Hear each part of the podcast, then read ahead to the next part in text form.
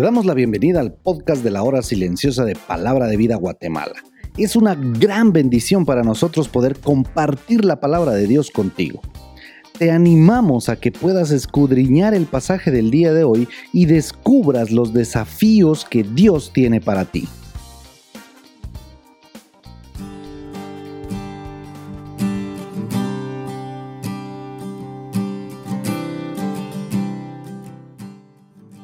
Muy buenos días, qué privilegio nuevamente encontrarme con ustedes en el estudio de la palabra de Dios.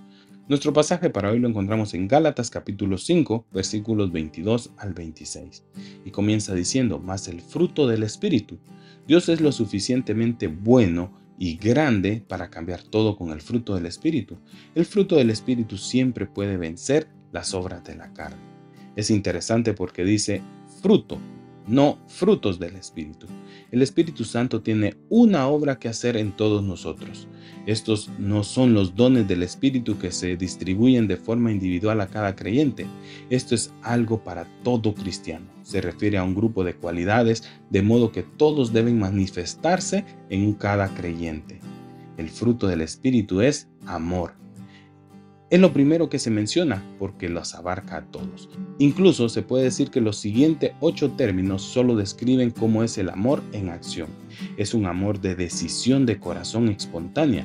Es más de la mente que del corazón, porque elige amar a los que no lo merecen. No es simplemente una emoción que surge espontáneamente en el corazón.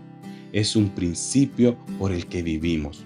Va más allá del afecto natural o la lealtad de nuestra familia o nuestra sangre. Se trata de amar a las personas que son más difíciles de amar, amar a la gente que no te agrada. Luego está el gozo.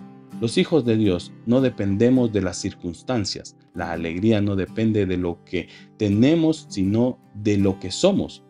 No de dónde somos, sino de quiénes somos no por lo que disfrutamos, sino por lo que el Señor sufrió por nosotros. Paz, paz con Dios, paz con las personas, paz positiva, llena de bendición y bondad, no simplemente la ausencia de luchas. La palabra griega que se usa para paz significa no solo estar libre de problemas, sino todo lo que contribuye al mayor bienestar de un hombre. Esta tranquilidad de corazón está en Dios. Paciencia.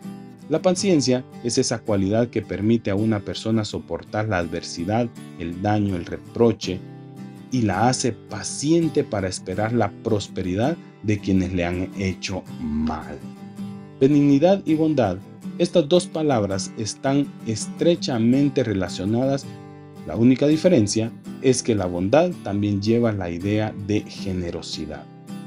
Fe el Espíritu de Dios produce fidelidad en nosotros, tanto a Dios como a las personas. Es la característica del hombre que es confiable. Mansedumbre. La palabra tiene la idea de ser enseñable, no tener una actitud superior, no exigir derechos, no es timidez ni pasividad. Templanza, autodisciplina o dominio propio. Se refiere a refrenarse ante las pasiones y apetitos. Y luego menciona, contra tales cosas no hay ley. Pablo dice, ciertamente no hay ley contra el amor, el gozo, paz, paciencia, bondad, benignidad, fidelidad, mansedumbre y templanza. Pero más aún, si una persona tiene este fruto del Espíritu, no necesita la ley, porque ya la cumplió. El versículo 24 dice, pero los que son de Cristo han crucificado la carne con sus pasiones y deseos. Dios tiene un lugar para nuestra carne con todas sus pasiones y deseos. Quiere que los clavemos en su cruz para que estén bajo control y bajo sentencia de muerte. El problema de nuestra carne se resolverá cuando estemos en el cielo.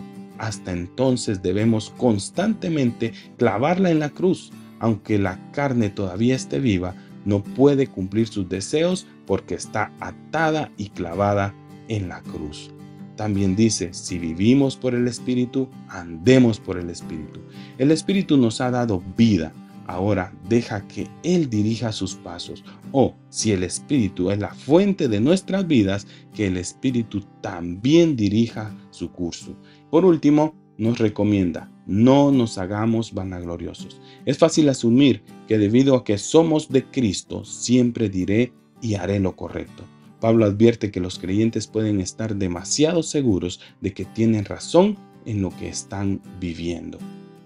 Cuando somos vanagloriosos, siempre seguros de que tenemos la razón, siempre confiados en nuestra propia opinión y percepción, provocamos a otras personas y será la fuente de muchos conflictos. Cuando somos vanagloriosos, también estamos abiertos al pecado de la envidia. Si sabemos que alguien tiene más razón o más éxito que nosotros, lo resentimos y lo envidiamos. Por eso, vívelo. ¿Por qué no hacemos un examen de nosotros mismos para descubrir qué problemas están en nosotros y debe ser tratado por Dios? Y al descubrir nuestra realidad podemos ver un mundo nuevo y una vida nueva. Y todo lo que debemos hacer es rendirnos al Espíritu Santo de Dios y comenzar a andar verdaderamente en el Espíritu. Muchísimas gracias. Que Dios te bendiga.